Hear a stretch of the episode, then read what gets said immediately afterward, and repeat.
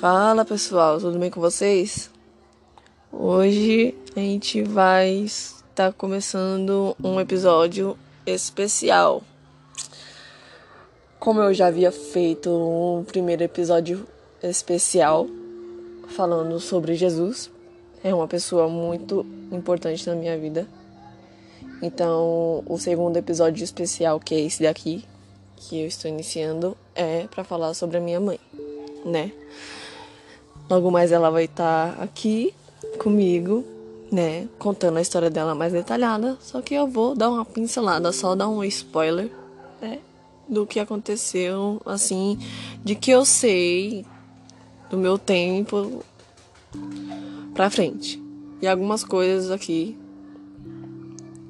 sobre ela, enfim. Então, vamos lá. É, minha mãe, ela nasceu aqui em São Paulo. Ela não não foi criada aqui, ela foi criada em Sergipe, né? Então ela não tinha nenhum ano, ela já foi para Sergipe. E ela não se considera paulista de jeito nenhum. Então, se você falar pra ela que ela é, é daqui, ela vai ficar louca. tá? Então, é isso. Ela já tá aqui em São Paulo, já tem mais de 20 anos. É, porque eu tenho 23 anos. Minha irmã que faleceu, a mais velha, ela se ela fosse para estar viva, ela estaria com 24 anos. Eu acho que minha mãe está aqui em São Paulo há uns 26, 27 anos, por aí. Porque, né, ela demorou um pouco de tempo para conhecer meu pai. Enfim, aí ela não é registrada no nome da mãe, ela foi criada com a avó e com o tio dela lá em Sergipe, né? Não foi criada pela mãe porque a mãe tem problemas com bebida alcoólica, então é uma das causas aí, né? Apesar de minha avó ter um monte de filho, né? Mas nenhum ela criou, né? Enfim, é... E daí minha mãe veio pra cá com uma tia nossa, que ela já é falecida. Faleceu quando eu era criança ainda. Criança não, acho que eu tinha meu torno de 15 anos quando ela faleceu. 15, é, com os meus 15 anos ela havia falecido. Aí minha mãe veio pra cá pra São Paulo, passou um tempo, conheceu meu pai, tá? Engravidou do meu pai, da minha irmã mais velha, que morreu com oito dias de nascida por um problema lá que eu não me recordo que é exatamente. Eu tinha é, lido o atestado de óbito dela, só que eu não me recordo o que, que foi exatamente. Enfim. E daí meu pai ficou sabendo depois de um tempo que ele não acompanhou, ele não estava com a minha mãe, mas engravidou e meio que picou a mula, sabe? E daí ele ficou sabendo depois de um tempo que minha irmã tinha falecido e tal. E daí, quando ele apareceu, né, demorou acho que questão de um ano, que ela nasceu em 95 e 96. Ela nasceu em fevereiro, eu nasci em novembro de 96. Então demorou um tempinho e daí minha mãe engravidou de mim de novo. E foi o tempo que meu pai falou que estava indo se casar com a mulher, né? Quando ela tinha perdido a minha irmã, a mais velha. No que estava se casando com a, com a mulher, e daí ele foi embora, aí ele voltou. Aí engravidou minha mãe de novo e me teve, entendeu? Só que também ele vivia é, do mesmo jeito na rua, como ele falava sempre que ele fazia hora extra, enfim, né? Podia até fazer, mas ele chegava no chá de batom e simplesmente minha mãe che é, via ele chegando e queria tirar satisfação do que estava acontecendo, né, quem ele estava, enfim. E daí ele simplesmente chegava em casa e dormia. Minha mãe ficava batendo boca com as paredes, né? E daí é, minha mãe, né, ela sofreu bastante com a perda da primeira filha dela e por causa do meu pai também, enfim. E daí é, Eu, como eu falei pra vocês, foi em Franco da Rocha, né, que eu nasci. Então, eu fiquei lá até meus 4 anos de idade, com a minha irmã Camila. Ela conheceu o pai da Camila depois de um tempo, né, que meu pai já não estava com a minha mãe, aí conheceu o pai da Camila, né? Aí teve a Camila e depois também o pai dela também sumiu. E daí minha mãe tava criando nós duas sozinhas. A gente veio pra cá, pra capital de São Paulo. E até então a gente vive aqui na capital de São Paulo. Né? A gente já se mudou para diversas casas, nossas casas são de aluguel, né? Então a gente na casa é de aluguel. Então a gente sempre, né, tava se mudando. Agora que a gente deu uma parada, já tem um tempão já que a gente tá aqui nesse mesmo lugar. Eu acho que tem uns 4, 5 anos ou mais que tá aqui. Eu acho que 5 anos. E enfim. É, minha mãe, um tempo depois de mim, da Camila, um tempo ela morando aqui, em torno dos meus sete anos, ela conheceu o pai da minha irmã mais nova, de 11 anos, que ela fez 11 anos anteontem, né, a Daniela.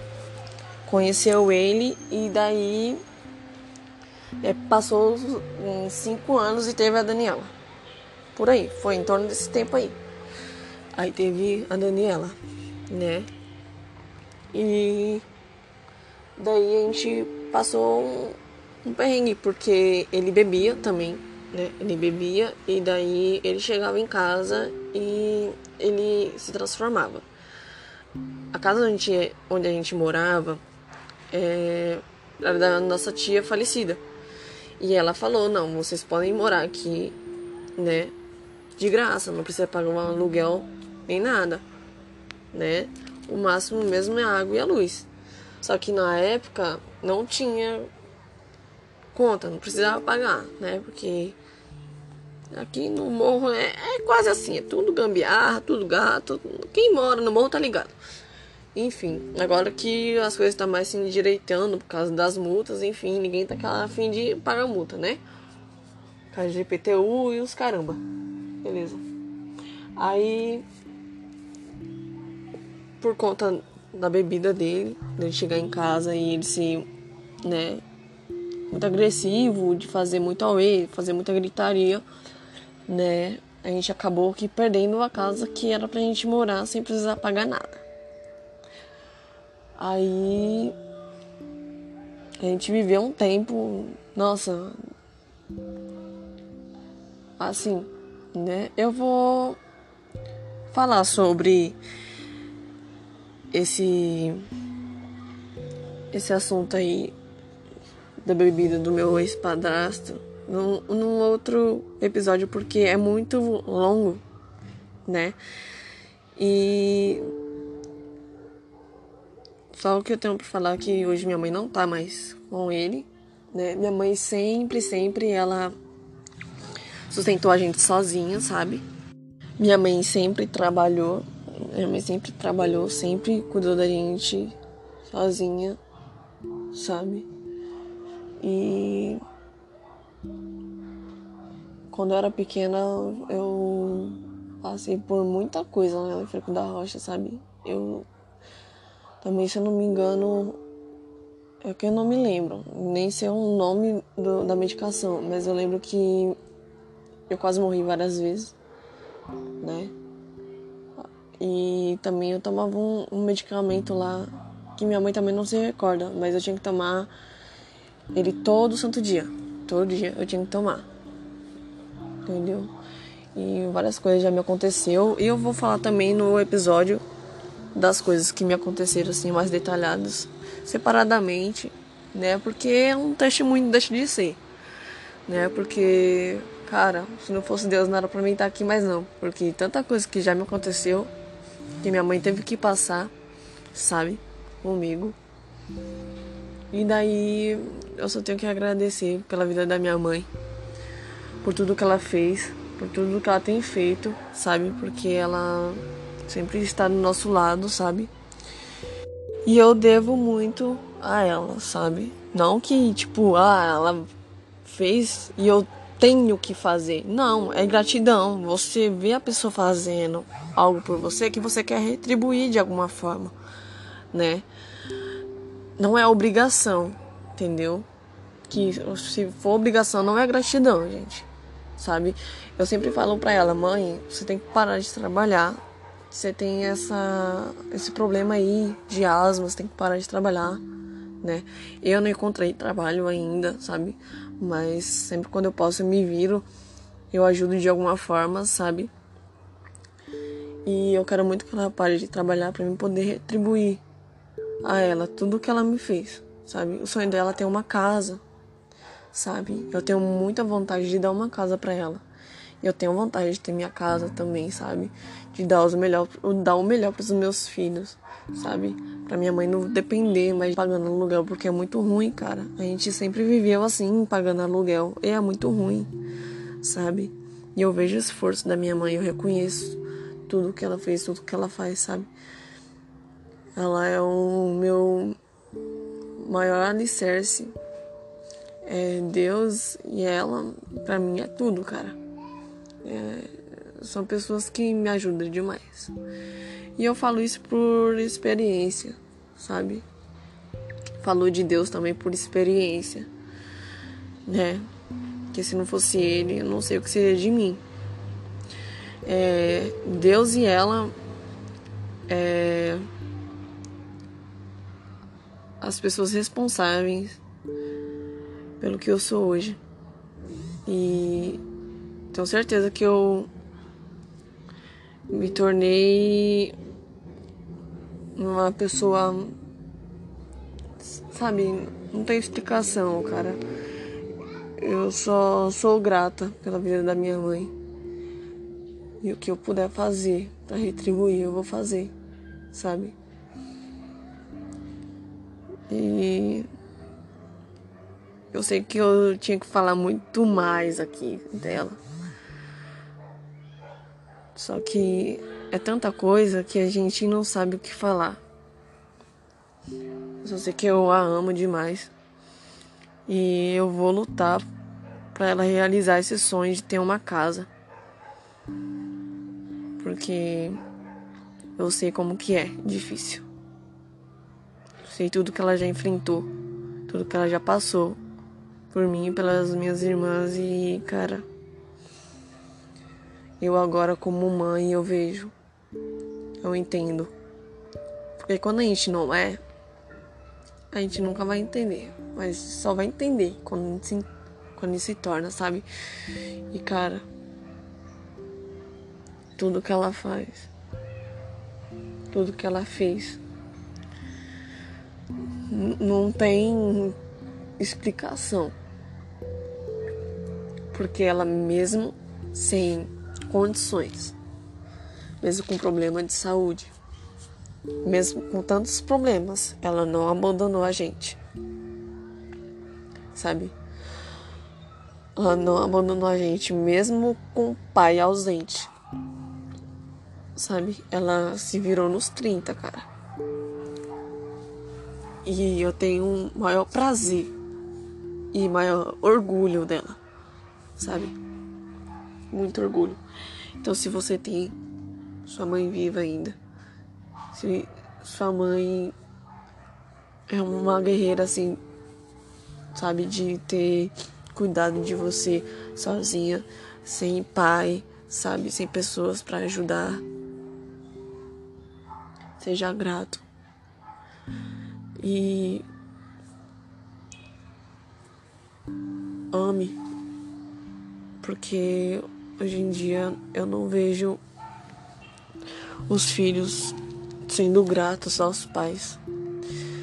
Eu sei que num dos episódios anteriores aí eu falei sobre a minha desonra com os meus pais, principalmente com a minha mãe, né, que foi a pessoa que mais esteve comigo. E cara, era por falta de entendimento, porque se eu tivesse essa noção, essa maturidade que eu tenho hoje, não teria feito nada daquilo. Não teria desonrado a minha mãe, sabe? Porque A desonra é fruto da rebeldia, de você se achar ser dono do seu nariz. E foi uma fase, né?